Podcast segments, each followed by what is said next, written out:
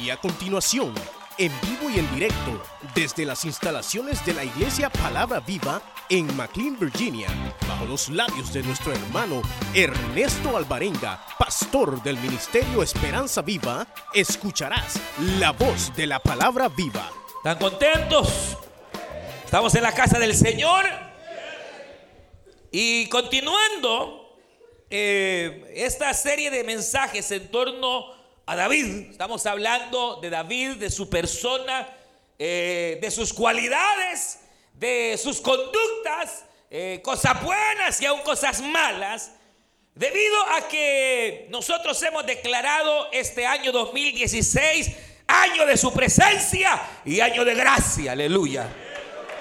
2016, que habíamos dicho será un año de, de hombres, aleluya donde cuestiones, hermanos, en donde eh, la rebeldía o los aspectos humanos han de irse viendo de manera, de manera visible. Número, el número 6 es el número de rebelión, es el número que marca eh, el pecado del hombre. Y obviamente, hermanos, en ese sentido, lo único que puede contrarrestar eh, el pecado es la gracia. La Biblia dice que cuando abundó el pecado, sobreabundó la gracia bendita del Señor realmente es tremendo, hermano, porque así es. No se dieron cuenta, hace como tres semanas se murió el, eh, uno de los eh, principales jueces de la Corte Suprema de este país, el número siete. Y lo que usted tal vez no sabe, pero usted en las noticias, es que este señor, imagínese cómo está el país, que él es, eh, se supone que estaba para impregnar justicia en esta nación, ser la Corte Suprema de este país y muere. Y muere en Australia en una reunión de una sociedad secreta. Bueno, eso es lo que empezamos el año. De cómo iba a haber un movimiento eh, eh, eh, de, maldad, Satanás envolviendo. Y cómo está pretendiendo envolver. Y este señor muere en una reunión de una sociedad secreta que no dicen de qué es. Usted va a saber, no necesitamos saber de qué es. Imagínense la cúpula de esta nación, hermanos. Por eso nosotros no nos estamos cubriendo bajo la sombra de un capitolio o de un congreso. Nosotros nos cubre las alas del Todopoderoso de Jehová que ha hecho los cielos y la tierra. Bendita sea la gracia y la misericordia del Señor. Porque este país va mal, hermano. Esta situación eh, eh, va, va caótica, pero nosotros nos refugiamos en la gracia del Todopoderoso. Así que, hermanos, pues eh, sabiendo eso, el Señor venía a través de algunos estudios poniendo en el corazón el hecho de que David fue un hombre que vivió bajo la gracia del Señor, bajo, hermanos, eh, el poder de la presencia, obviamente, del Señor. Y a raíz de ello hemos venido hablando de varios aspectos dentro de la vida de David que nos abren puertas para que la presencia del Señor y su gracia puedan ser palpables en nuestra vida. Usted sabe lo que hoy necesitamos es que Dios verdaderamente esté con nosotros. Que donde quiera que andemos y vayamos, el Señor vaya con nosotros su presencia. Porque si Dios es con nosotros, ¿quién contra nosotros? Dice su palabra. Ahora hemos estado viendo, hermanos, aspectos muy interesantes en la vida de David. Y hoy quiero centrarme, hermanos, en uno de ellos, eh, dos, aspectos que vienen a ser eh, uno en torno a, David, en torno al Señor. ¿Y, ¿Y, por qué David gozó de esa apertura divina en la cual Dios le favoreció Dios estuvo con él, Dios le guardó, Dios le abría puertas, hermanos, de una manera extraordinaria, más que a otros hermanos eh, eh, eh, en la Biblia. David tiene una particularidad, yo decía la semana pasada, que David tiene varias particularidades. Una de ellas, ¿sabe cuál es, hermano? Que David, David es el único personaje en toda la historia bíblica a quien se le ha prometido que cuando Cristo venga a reinar, porque el Señor ya viene, aleluya este movimiento del diablo y, por ejemplo este señor que muere, eh, que le digo ahí en esa sociedad secreta y ahí se le para el corazón y al diablo de haber visto quizás. Pero, se muere, hermano, siendo eh, eh, juez supremo de la corte eh, implica, obviamente, todo ese, ese mover satánico que se está eh, deviniendo. Pero nosotros, como digo, insisto, estamos cubiertos por la gracia del Señor y necesitamos esa gracia bendita de Dios. Pero igual, hermano, uno puede, puede notar ese, ese mismo mover y la manera en que, en que está indicando que el Señor Jesucristo está a las puertas. Y entonces Cristo viene, ¿cuántos lo creen? Y viene a llevarnos. Primero viene y, se lleva a su iglesia. No viene hasta la tierra, viene en el arrebatamiento y, y luego, hermano, viene y la iglesia se va con el Señor. Pero aquí empieza la gran tribulación. Después de siete años, Él sí viene literalmente, viene el Señor a reinar sobre la tierra por mil años. Y en ese reinado de Cristo, obviamente la iglesia del Señor eh, dice la escritura que tendremos, bendita la gracia del Señor, niveles de autoridad. Dice la palabra que unos reinarán, otros serán jueces, otros serán hermanos, eh, qué sé yo. La Biblia describe muchos galardones a aquel que es fiel, por supuesto. Pero a ninguno se le ofrece, hermano, que reinará, oiga bien, juntamente a la par de Cristo, como David. David se dice que será segundo en el reino milenial. Oiga esto, no se le dice ni a Moisés, ni a Pablo, ni a Abraham, sino a David se le ha prometido que él se levantará en el reino milenial y gobernará juntamente con el Mesías, con el Cristo glorioso durante mil años para establecer justicia, hermanos, y equidad en, en el mundo entero. Entonces David representa gracias que a nadie más se le dio Representa, hermanos, qué aspectos que nadie más vivió. Pero la cuestión es que si él siendo hombre, igual que usted, igual que mí, logró esas gracias, hermano, y Dios sigue siendo el mismo de ayer, de hoy y por siempre, nosotros en alguna manera podemos alcanzar, obviamente, esas gracias. Por ejemplo, por ejemplo, usted puede leer toda la Biblia y se va a dar cuenta que hay tres personas a quienes se les declara que fueron muy amados de parte de Dios. Es decir, más amados que otros. Que llegaron a robarse el corazón de Dios. Por lo tal, Dios los estuvo en más estima. Y los amó más. Uno de ellos es David. El amor de Dios por David, hermanos, se exalta en todo el Antiguo Testamento. Y por ejemplo, se habla de los descendientes de David y dice, y amó Dios a fulano, pero no como amó a David su padre. Se habla, hermanos, del amor de Dios para con David de una manera eh, extraordinaria, más que a otros. Hubo otro, Daniel. A Daniel, cuando le llegan a dar mensajes, le decían, Daniel, eres el más amado. Imagínense que venga un ángel y le diga, siervita, eres muy amada. Fíjense, a Daniel así le decía, es decir, no solo amado, cualquiera puede decir el amor de Dios y, Dios se pone y nos ama. Pero Daniel, por ejemplo, era más amado que todos los de su época. Y por eso tuvo esa gracia, hermano, esa llave, que la presencia de Dios estaba con Daniel. Y aunque lo metían a los pozos de los leones, Dios tapaba la boca de los leones. Bendita sea la misericordia. Sí, e, era, e, es particular. Es como ganar más gracia que la de la mayoría de personas. Eh, otro, Juan. El Juan literalmente porque hay gente que está en contra de lo que yo estoy diciendo. No, hermano, Dios no puede amar más a unos que a otros. Pues sí, Señor. Dios ama más a unos que a otros. Y lo dice la escritura. Y si usted dice que no está contradiciendo a Dios y la escritura. Porque la Biblia dice que Juan era el discípulo más, más, más amado. Era el predilecto. Hermano, ¿cómo Dios puede tener hijos predilectos? Los tiene. Y esos llegan a ser predilectos y hermano experimentan cosas que otros no experimentaron. Veamos a los doce apóstoles. Once eran hijos de Dios, a los once Dios los amaba. Uno era un traidor, pero había uno que era el más amado. Y todos los apóstoles mueren, unos decapitados, otros ahorcados, otros hermanos a espada. Pero Juan, el amado, se muere de viejito, hermano.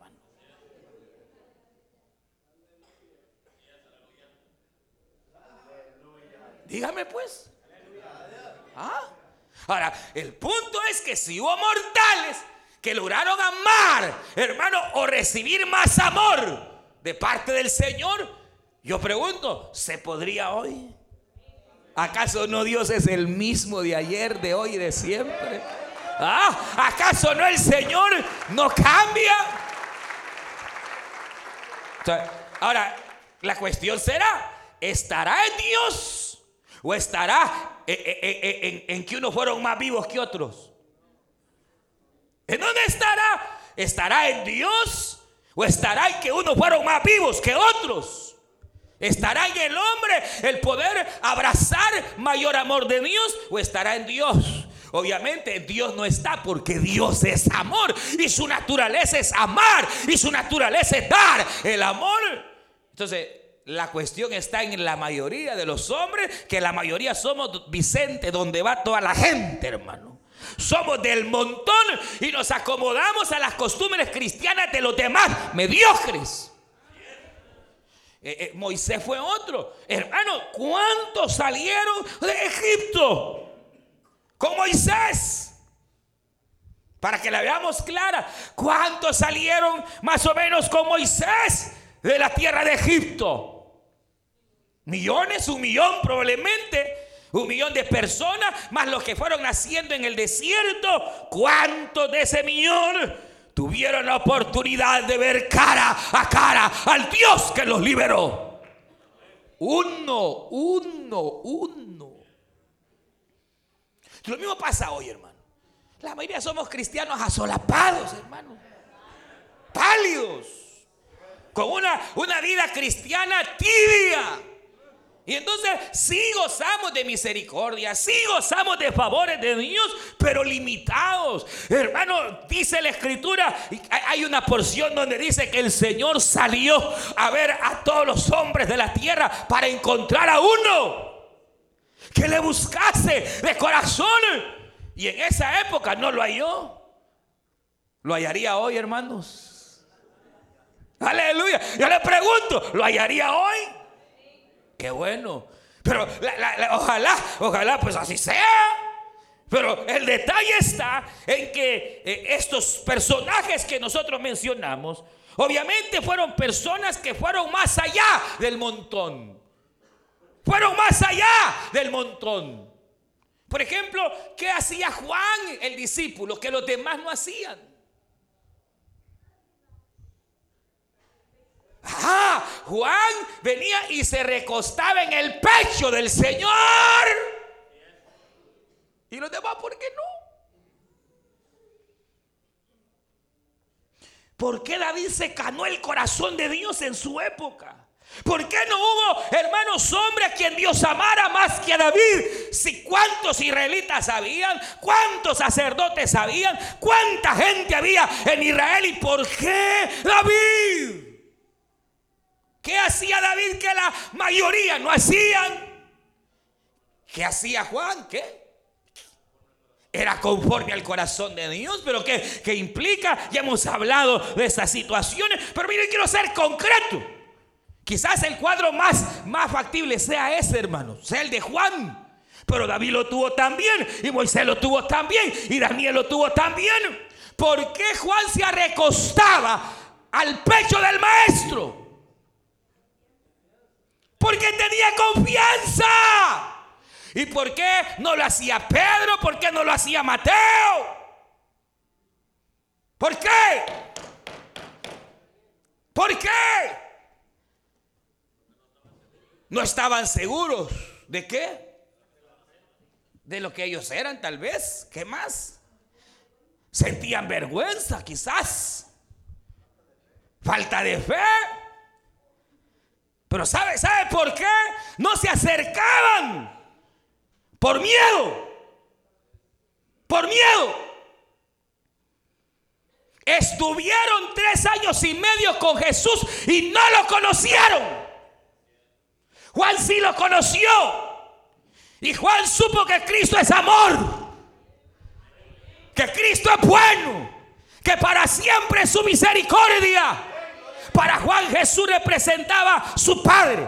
Para Juan Dios representaba, hermanos, alguien en quien confiar, alguien en quien podía acudir. Por eso cuando David se mete en un gran lío, hermanos, a causa de su orgullo, tiene que venir una, una qué, tiene que venir eh, castigo, tiene que venir reprensión de parte del Señor. Y a David le dicen estas palabras, David, has pecado contra el Señor, te has enorgullecido, así que de parte de Dios viene castigo. Tres castigos hay. Que caigas con los enemigos tuyos. Que hombres se levanten o que caigas en las manos de Dios. David no dudó y él dijo, prefiero caer en las manos de mi padre que caer en las manos del hombre. ¿Sabe por qué?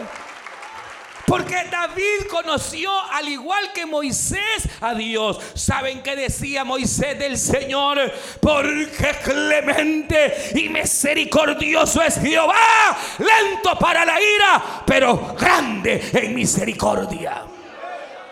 ¿Sabe dónde quiero llegar? A que el problema del hombre y el problema que David no tuvo, ni Juan, ni Moisés, fue el concepto de Dios. La mayoría de los hombres tenemos el concepto de un Dios malo. De un Dios que castiga. De un Dios hermano que solo está esperando que medio camine pando alguien para echarle fuego y matarlo. Es el concepto que hay de Dios en muchas veces. Es un concepto que fue metido eh, y, que, el problema no es que no sea así. Dios es amor y es fuego consumidor. Y también castiga el pecado, no se equivoque. Pero aún cuando Él va a castigar el pecado, lo hace con dolor. Porque Dios no se deleita en la muerte del que muere. Sino que el deseo de Dios es que todos vengan en arrepentimiento. Aun cuando Dios tiene que reprender y tiene que confrontar, a Él le duele, le duele, al igual que un padre que tiene que castigar a su hija, a su hijo. Hermano, habría que ser desquiciado para deleitarse en el castigo. Hay madres que sí. Acá rato le andan pegando a los hipotes. Cualquier pau, cualquier cosa, pau, cualquier cosa, pau. Lo va a hartar. Y Dios no permita que un día le levanten la mano. Porque si bien es cierto, a veces es necesario castigo físico, ese debe de ser, hermano, la última. Y ya les he dicho, hermano, si usted va a reprender o a castigar a su hijo, hay muchas maneras, pero si replano no hay, la última opción es la vara. Pero nunca le voy a dar vara cuando usted esté brava y bravo. Porque mire, hasta Dios, cuando Dios va, hermanos, a veces a tener que, que reprender, no creas que lo hace cuando está irado. No, no, no, no. Nos mata. Se acaba el mundo de una vez, hermano. Y deja de ser la humanidad. Hermanos, y cuando el pecado atestó a Dios y el pecado llegó y Dios no lo soportó, todavía Dios esperó 120 años en los días de Noé. 120 años de misericordia. David conocía a Dios, hermano, y David sabía que aún en la reprensión se mostraría el amor de Dios para su vida. Y David dijo, no, no, no, que no me castigue el hombre, que no me, que me castigue Dios. Yo me pongo en las manos de Dios, dijo David, porque sabía David que Dios es misericordioso. Una noche, escribió David, dura su enojo. Una noche dura su enojo. Una noche dura su enojo. Pero sus bondades duran toda la vida. Toda la vida. Jehová es bueno y para siempre su misericordia. Bendito sea Dios. Bendito sea el Señor. Bendito sea Dios para siempre. Pero los conceptos de Dios son los que a uno lo, lo friegan, los que a uno, hermano, le llevan a alejarse a Dios, a tener miedo de Dios, a alejarse del Señor, a no tener una relación personal con Dios. Por eso estos hombres tuvieron una relación personal con Dios, hermano. Vieron en Dios, hermanos, un concepto extraordinario para David. David, hermanos, se cree que era despreciado probablemente de, sus padres, según algunas versiones. Eh, pero David vio a Dios como su padre. David lo vio como su pastor, su pastor. Mire qué relación hace David. David dice, el Señor es mi pastor. Pero ¿sabe por qué? Porque David era buen pastor. David no agarraba chilillazos a las ovejas. Cuando una oveja se iba, David la buscaba. Cuando hermano la ovejita se descarriaba, allá iba David a buscar aquella oveja.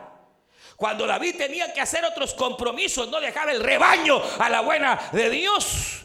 Buscaba y pagaba quien pudiera cuidar el rebaño del Señor. Hermano, eh, si venía el león y si venía el oso, David agarraba su onda y peleaba contra el león para guardar sus ovejas. Por eso David pudo decir, el Señor es mi pastor, porque así como yo he sido pastor y he cuidado, así el Señor me cuidará y me dará lo mejor para mí y me llevará para pastos verdes y sobre agua de reposo me sustentará. Y aunque ande en valle de sombra, yo estaré con Mire, son dos, dos, dos conceptos los que nos relacionan o los que nos hacen comparar a, una sana relación con Dios. Esa es, esa es la idea. Nosotros debemos restablecer o establecer una relación sana con Dios. Eso es lo que ellos tuvieron. Para ellos Dios era su padre, era su pastor. Era, no, era, no era cuestión de domingo, de venir el domingo, medio levantar las manos. No, era una relación de todos los días, todos los días, mañana, el martes, el miércoles, todos los días. Porque Dios no es Dios de iglesia. Dios está aquí está en todos lados. Él te acompaña cuando vas al trabajo. Él está contigo en la enfermedad. Él está contigo cuando las cosas están mal. Pero, pero el problema son dos cosas. Una, que uno como ser humano tiende a relacionar su relación con Dios como Padre de la manera exacta como fue la relación con el Padre terrenal. Lo decía yo la semana pasada. Uno de los grandes problemas de por qué uno tiende a veces a alejarse de Dios y tener malos conceptos de Dios como ese concepto, hermano, que Tertuliano metió, fue él el que hizo un énfasis en la severidad de Dios, en la justicia de Dios, en un Dios que castiga, en un Dios que mata. Pero imagínense si Dios fuera realmente así, un Dios vengativo, un Dios que solo esperando está. Hermano, ¿dónde estaríamos? Si realmente Dios fuera así, un Dios justiciero únicamente, que solo esté esperando la falta para desquitárselas, ¿dónde estaríamos? Si cuántos de nosotros hemos sido infieles, hermano. Y Él ha sido fiel. Se olvidó de Dios usted, pero Dios no se olvidó de usted. Hermano, se puede, se puede imaginar que, qué tremendo. Pero el problema está en que nuestra relación con Dios muchas veces uno la relaciona con la relación con el Padre terrenal. Y el problema está ahí porque la gran mayoría probablemente no tuvimos una sana relación con el Padre. Muchos hermanos tuvieron la, la mala fortuna de tener un padre bolo. Que solo, hermano, bebiendo y que ya borracho llegaba y pegaba hasta la mamá y maltrataba y decía groserías. Y esa es la imagen que uno tiene. Muchos hermanos tienen o tuvieron eh, eh, un padre que como había que ser macho, Porque ese era el concepto de nuestras culturas, hermano. El concepto, conceptos horrendos, hermano. Que había que ser hombre. Y a los 12 años lo llevaban donde las prostitutas para hacerlo hombre. y no sabía que le estaban sembrando, hermano, una semilla de maldad. Y después lleno de picardía y de lascivia. Pero esa cultura, parece una cultura tan, tan ignorante, hermano.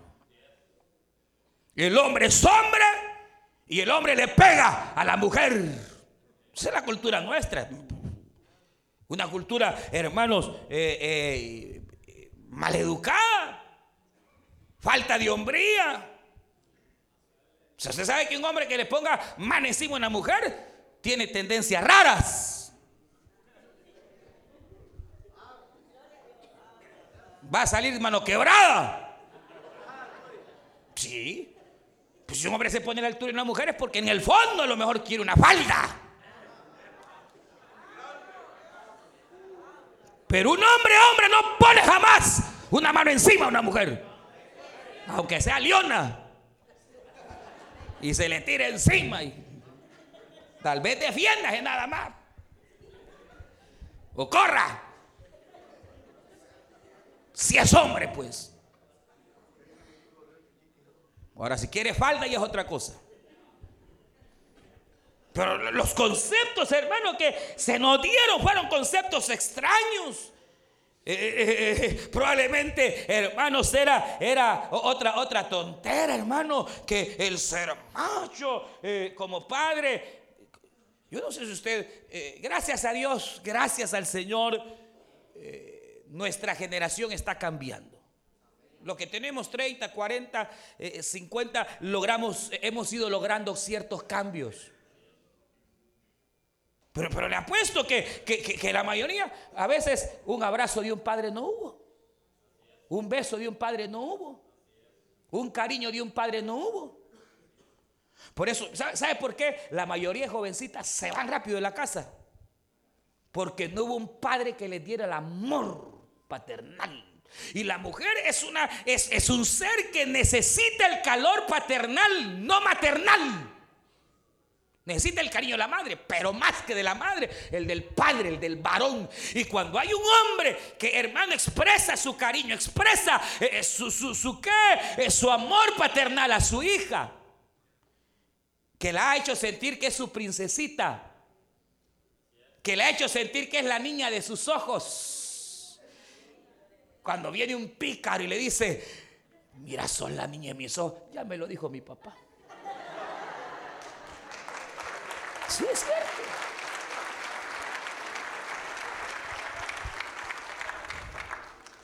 Sí. Que le aparece con regalitos y que un osito, ya me dio mi papá. No las envuelven tan fácil. Es bien difícil porque han tenido el cariño, el calor de un padre. Pero como hay padres que no son padres.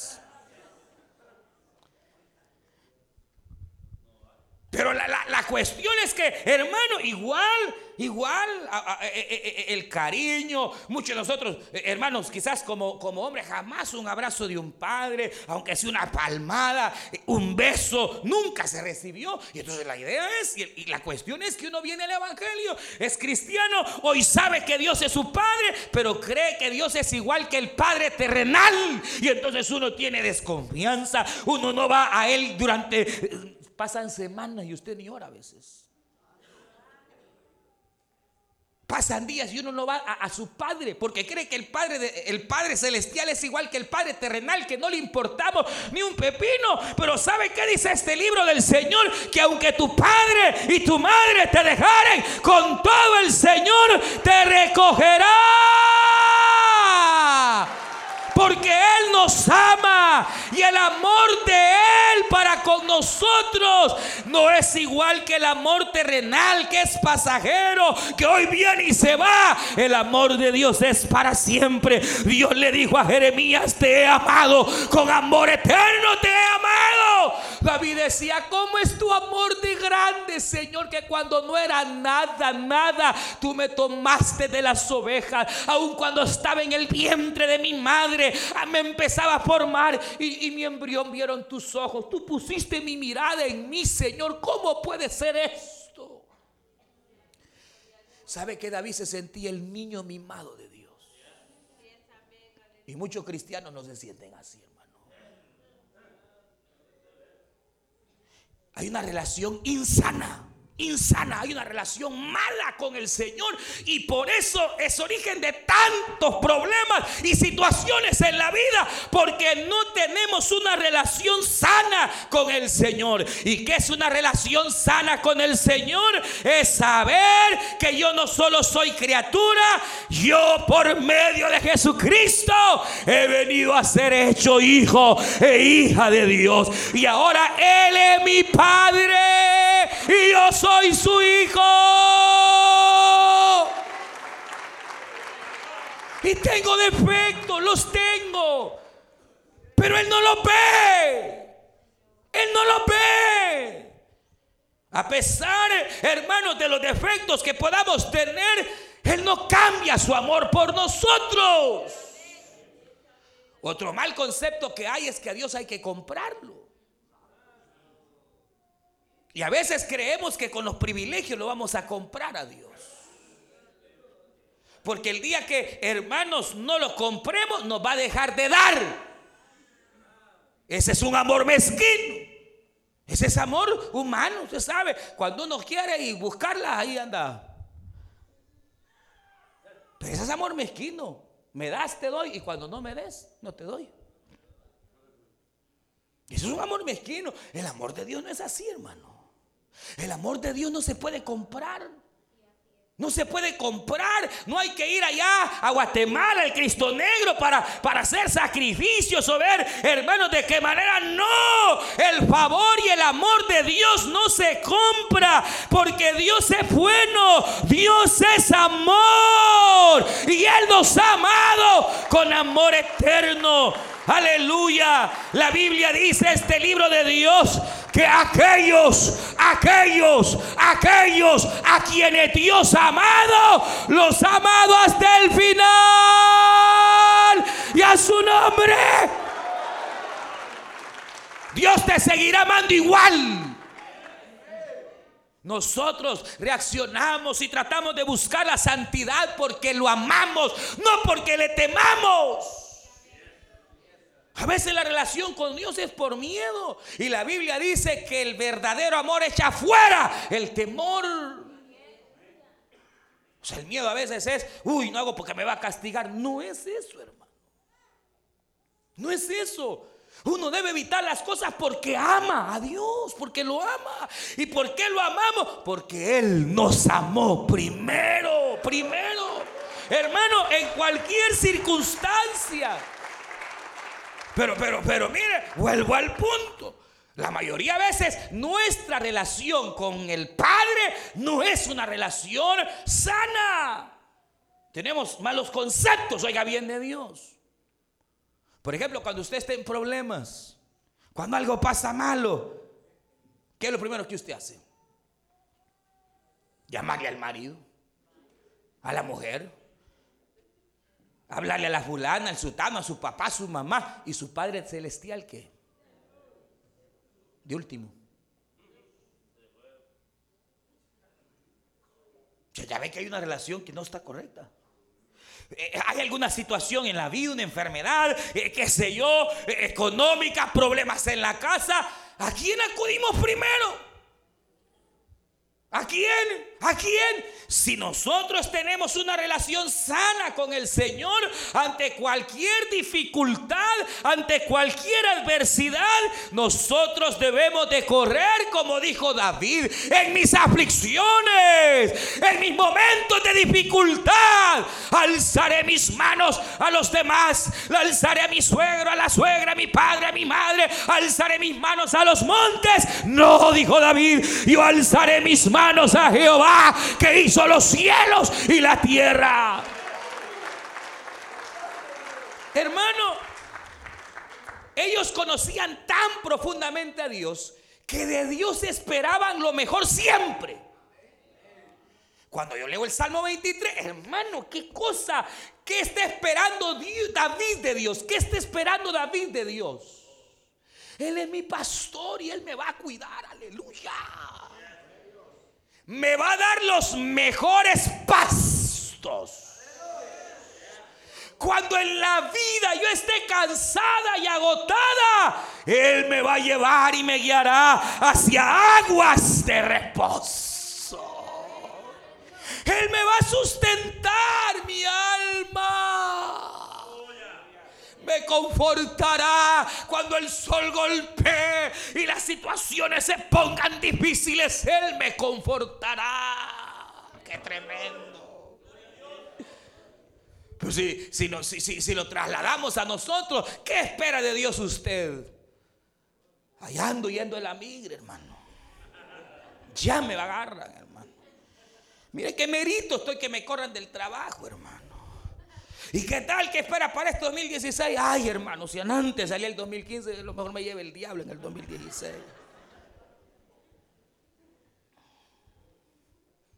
A veces nosotros esperamos de Dios lo malo, hermano.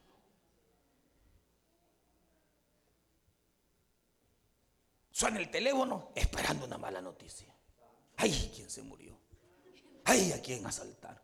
Ay, eh, así, así, ¿se me va a imaginar? O sea, que, que de Dios uno espera, hermano, lo malo. Pero es por el mal concepto que tenemos de Dios, hermano. Pero cuando usted entienda cómo es Dios y cómo nos ama. De Dios debemos esperar el bien y su misericordia. Por eso David dijo estas palabras. Ciertamente el bien y la misericordia del Señor me seguirán. Diga conmigo ciertamente. Ciertamente. No, no me convencen. Ni a, ni a su abuela convencen, hermano. Ya ve que tienen malos conceptos de Dios, no pueden ni decirlo, hermano. Por eso hay gente que a veces es alcanzada por el pecado y lo que hacen, hermanos, es huir de la iglesia, huir del Señor en lugar de correr a los brazos del Padre. Diga conmigo, ciertamente, el bien y la misericordia de Jehová me seguirán todos, todos, todos los días de mi vida. Y en su casa moraré por largos días. Aleluya, aleluya, aleluya. Bendita sea la misericordia de Dios. Su misericordia irá delante de ti. Su bondad irá delante de ti. Miren las cosas que yo he aprendido en la vida. Es que aún las adversidades más mínimas o grandes, yo siempre las veo con un propósito de Dios. Porque detrás del problema, detrás de una circunstancia difícil, hermanos, siempre habrá algo bueno de parte de Dios. Aunque mis ojos lo vean malo, aunque mis ojos vean, hermano, que no hay salida, yo sé y sigo confiando que detrás de eso hay un propósito de Dios. Porque dice este libro de Dios en el libro de Romanos capítulo 8, 28, que a los que aman al Señor, todas las cosas, todas las cosas, todas las cosas, todas las cosas, todas las cosas, todas las cosas ayudan para bien.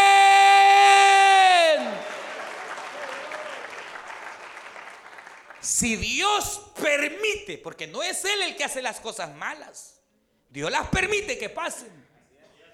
Las cosas malas vienen por nuestra mala cabeza, malas decisiones, a causa de nuestros pecados, a causa, pero, pero no es Él el causante del mal, jamás. Dios es bueno. Que permite es otra cosa.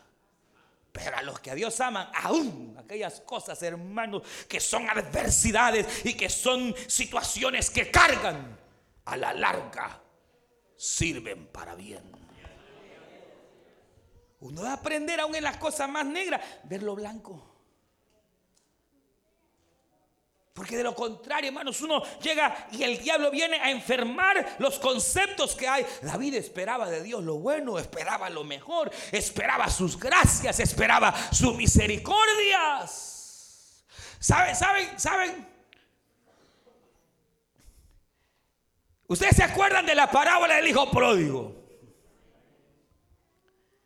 ¿Se acuerdan?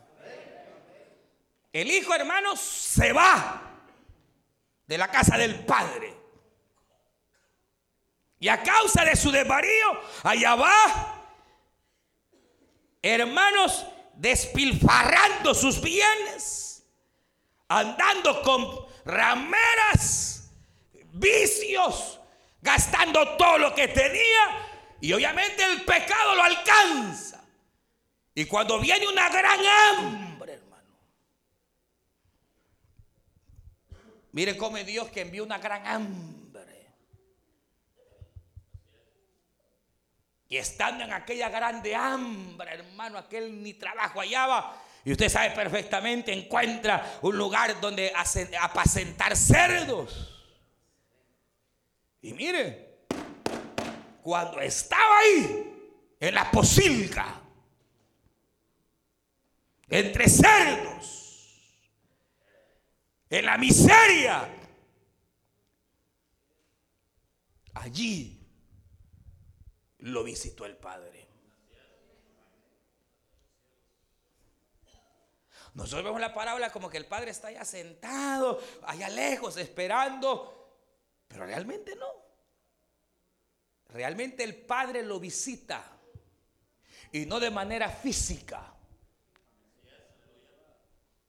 Porque estando ahí vino un recuerdo de su Padre. Se acuerda de su Padre y él dice, ¿qué estoy haciendo aquí? Entre la miseria, la posilga del mundo, cuando en la casa de mi Padre, allá hay abundancia. Allí no falta nada, aleluya. Yo iré, me levantaré e iré a mi padre, hermano. Yo pienso que aquel padre, aunque estaba a cientos de kilómetros, allá estaba pidiendo por aquel hijo, orando por aquel hijo, y en esa oración lo visita y en el recuerdo del padre, y aquel recuerdo lo hace despertar. Pero esta es una figura que cuando el hijo rebelde, verdadero cristiano, se ha ido al mundo, anda en la posible, en el pecado puede estar, ahí puede llegar la presencia de Dios, hermano. ¿Se cree que la presencia de Dios está solo aquí en la iglesia? No. La presencia de Dios puede estar en cualquier parte, hermano. Ayer en la discoteca, yo me acuerdo de un hermano que se fue al mundo. Y entonces dice que estaba en la discoteca cuando el Señor lo tocó. Y empezó a llorar y, bailando y llorando. Y la muchacha con la que te pasa. Y no es que no puedo estar aquí, que no puedo estar aquí. agarró el carro, hermano, sale de ahí. Como, ni me acuerdo como a qué horas me llama, hermano, eh, ore por mí que me quiero reconciliar. ¿Para qué? Se le dice, ¿para qué? Se reconcilió. Estando en la discoteca, moviendo el bote. Llega el Señor, hermano, y aquel muchacho empieza a quebrantarse. Y buscó al Señor, hermano, se reconcilió. Y hasta el día de hoy, eso fue hace años, sigue perseverando, hermano. Sigue perseverando. Se puede imaginar, sí, qué tremenda la misericordia del Señor. Ese es nuestro Padre. Que aunque seamos infieles, Él llega, Él llega, Él llega.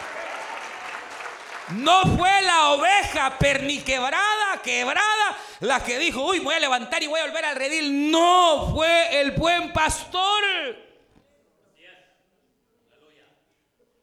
Y aquí está lo otro.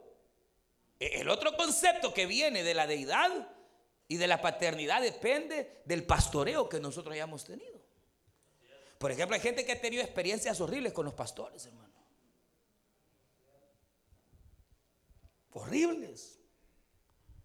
Pastores que, son autoritarios y que se creen dueños de las ovejas, hermanos, y llegan a ofender y hasta que echan y tanta cosa, hermano. Se van creando un concepto que Dios es igual. Mi pastor me desechó, mi pastor me viera que me maltrató y creen que Dios es igual. Y por eso hay gente resentida con el Señor Porque hubo un mal pastor que los hirió, que los abandonó. Y entonces el concepto es ese, hermano. O, o, qué sé yo, por ejemplo, hay personas, hermano, que vieron fracasos tremendos. Pastores que salieron en adulterio o ladrones y que se robaban las ofrendas. Se fueron de la iglesia, llegaron aquí y hoy hasta miedo les da diezmar.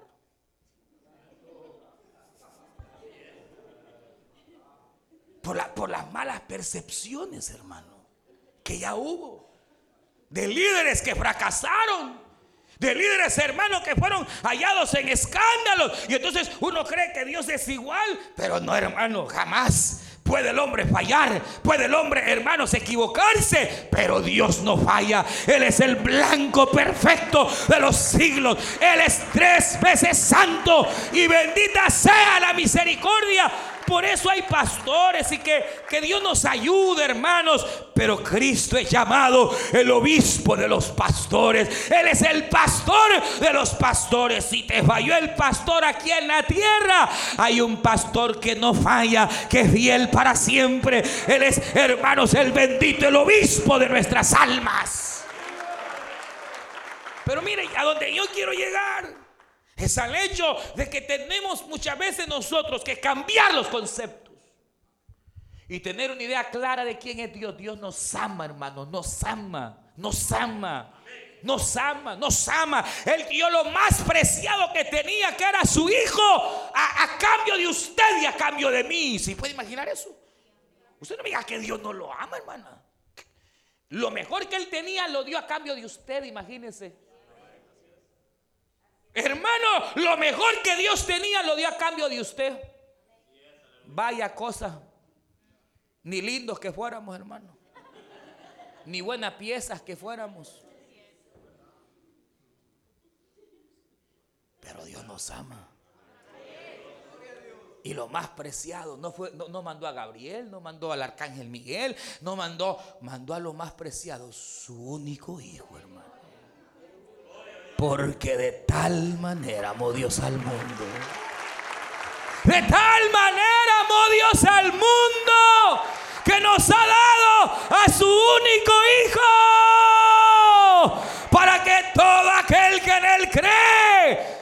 se pierda más, tenga vida eterna. No se puede ir esta mañana sin creer al unigénito Hijo de Dios. Si en el mundo te han maltratado, si en el mundo has visto desprecio, hay un Dios que te ama, hay un Dios que te levanta. Si te apartaste, si caíste, si cometiste errores, hay un Dios que te vuelve a levantar. Y siete veces cae el justo y las siete el Señor lo levanta porque su amor por nosotros no cambia.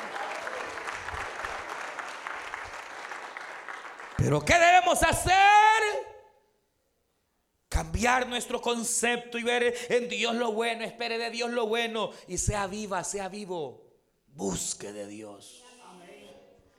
Ponga a Dios primero en su vida. Y entonces usted va a empezar a hallar más gracia. Cuando venga, adórele en espíritu y en verdad. No andele viéndole los zapatos a nadie que le importa a usted la vida del otro. Usted venga y adórele al Señor. Porque esta es una relación personal con Dios. Dios se deleita con la alabanza que su pueblo le trae, hermano. Pero también se deleita con mi alabanza. Y yo puedo venir y cantar y rendirme delante del Señor, derramarme y Él se va a deleitar. Pero para Él no es suficiente. Te quiero ir a ti también. Y a usted, y a usted, y a usted, y a usted, y a usted, y a usted, y a usted. Y se siente contento, feliz, porque Él se deleita en la alabanza de que aquel le trajo, pero le entristece de que aquel vino y ni siquiera abrió su boca. Se entristece. Porque aquella vino y estuvo en el culto pensando en otras cosas, hermano. Qué terrible.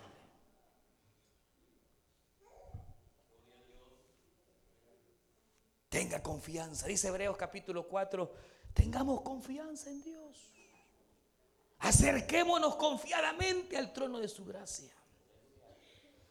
Esperando, dice la Biblia, relámpagos, truenos y fuego. No. Dice Hebreo 4. Acerquémonos confiadamente ante el trono de la gracia para esperar de Dios el oportuno socorro. Qué tremendo, hermano. En sus angustias, aflicciones, primero corre delante de su papá. Él siempre contesta. Ese teléfono no está ocupado jamás. Por eso dice Jeremías 33, 3, clama a mí. Yo te responderé y te enseñaré cosas grandes y ocultas, hermano. Dios es bueno y nos ama, hermano. Y por ese amor, de vez en cuando nos disciplina. Pero aún en la disciplina, hermano, mostrará su gracia y su amor. Que Dios nos ayude. Vamos a cerrar nuestros ojos. David sabía quién era su papá, hermano. Usted escuchó el mensaje restaurador de Jesucristo desde las instalaciones de la iglesia Palabra Viva en McLean, Virginia. Si este mensaje ha sido de bendición para su vida y necesita oración, contáctenos al teléfono 571-633-0469. 571-633-0469. Que Dios le bendiga.